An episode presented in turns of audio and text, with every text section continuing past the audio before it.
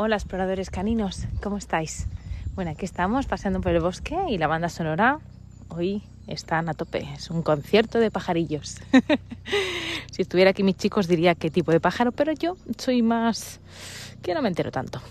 Bueno, seguimos con las preguntas. Nosotros en este momento estaremos de vacaciones.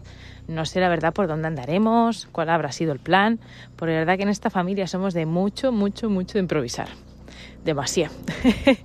pues nada, seguimos con las preguntas y vamos a una de ellas que estoy segura que a muchos os va a resonar. Dice, a mi perro de siete meses le da miedo a los otros perros.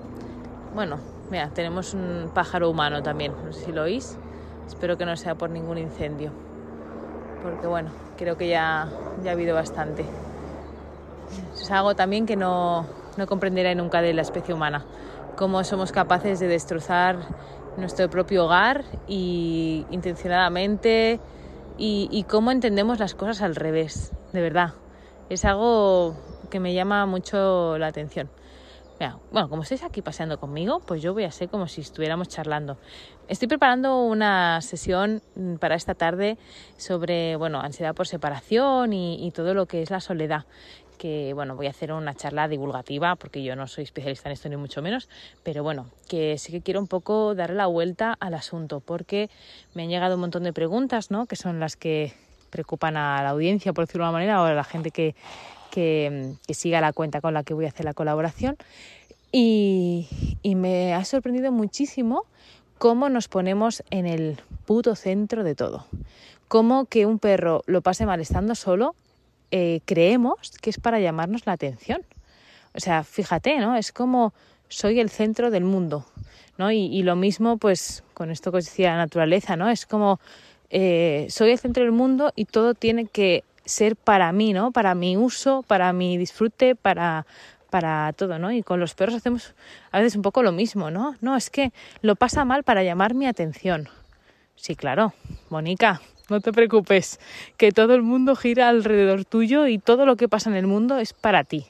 No es así, chicos. Los perros sienten como sienten eh, y nunca es ni mm, nunca es para joder al humano o para puede ser que puedes llamar la atención, no te digo que no, hay ladridos, hay muestras de llamar la atención, pero la llamada de atención es cuando está el individuo presente, no cuando no está.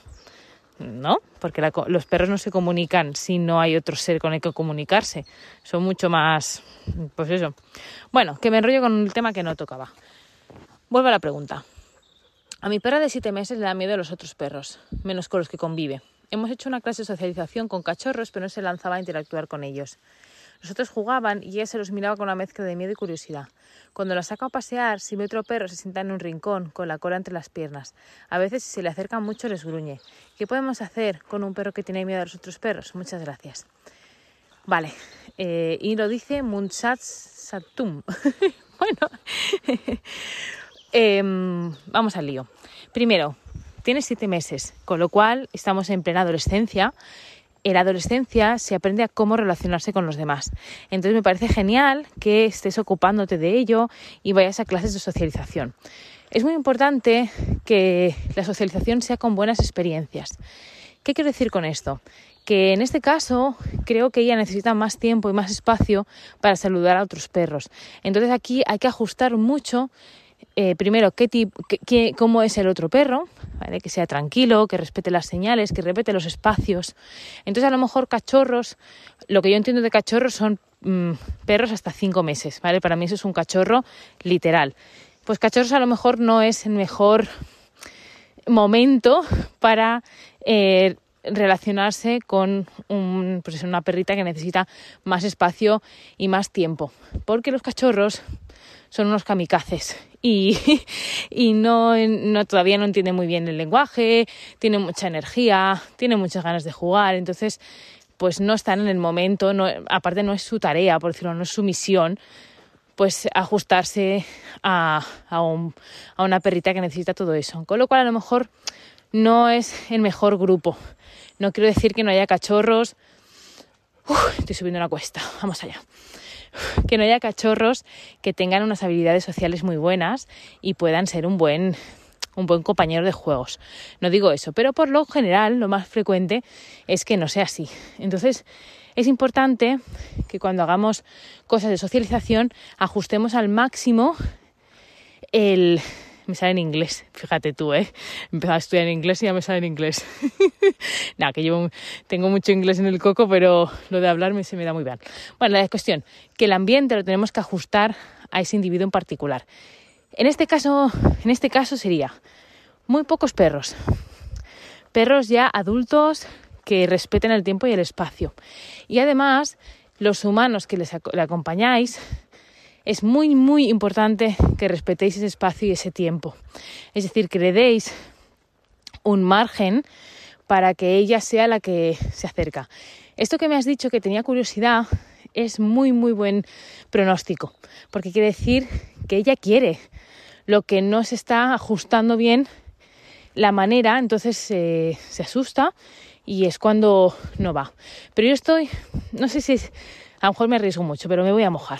Yo estoy segura que sí, le dejáis el tiempo, el espacio. Los perros son, a ver, ven, son respetuosos y dejáis sobre todo que sea ella la que decida el ritmo y el espacio, es decir, que ella se acerque o no se acerque, incluso que estéis vosotros mediando para que si en un momento dado pues se acerca más el perro, pues vosotros estéis en el suelo con ella, pues todo eso va a hacer que ella coja confianza. Y luego otra cosa muy muy chula es que podáis hacer convivencia, como las convivencias de los niños, pues lo mismo, que os vayáis a pasear con otros perros, que eh, una vez más ella pueda decidir cuándo se acerca y cuándo no, que nunca se le obligue y que nunca tampoco eh, otro perro vaya a invadirla cuando ella, por ejemplo, esté con la correa o esté en un momento que no quiera. Eh, decías también que bueno, el hecho de que vea a los otros perros cuando juegan es muy bueno, siempre y cuando ella también tenga un lugar de, de refugio. A mí me gusta mucho entrenar en la casa. Casa es un ejercicio que hacemos en el curso de Si me dices bien lo dijo todo, que de hecho, por ejemplo, en tu caso, creo que te iría muy bien el curso del perro sensible porque te ayudaría a ajustar todo esto que te estoy diciendo. Todo el curso va de eso, de saber ajustar todo a las necesidades particulares de, ese individuo. Y luego el curso de la llamada es fantástico porque te ayuda a eh, nutrir la confianza en sí mismo, la, confianza en el medio y también la confianza en ti.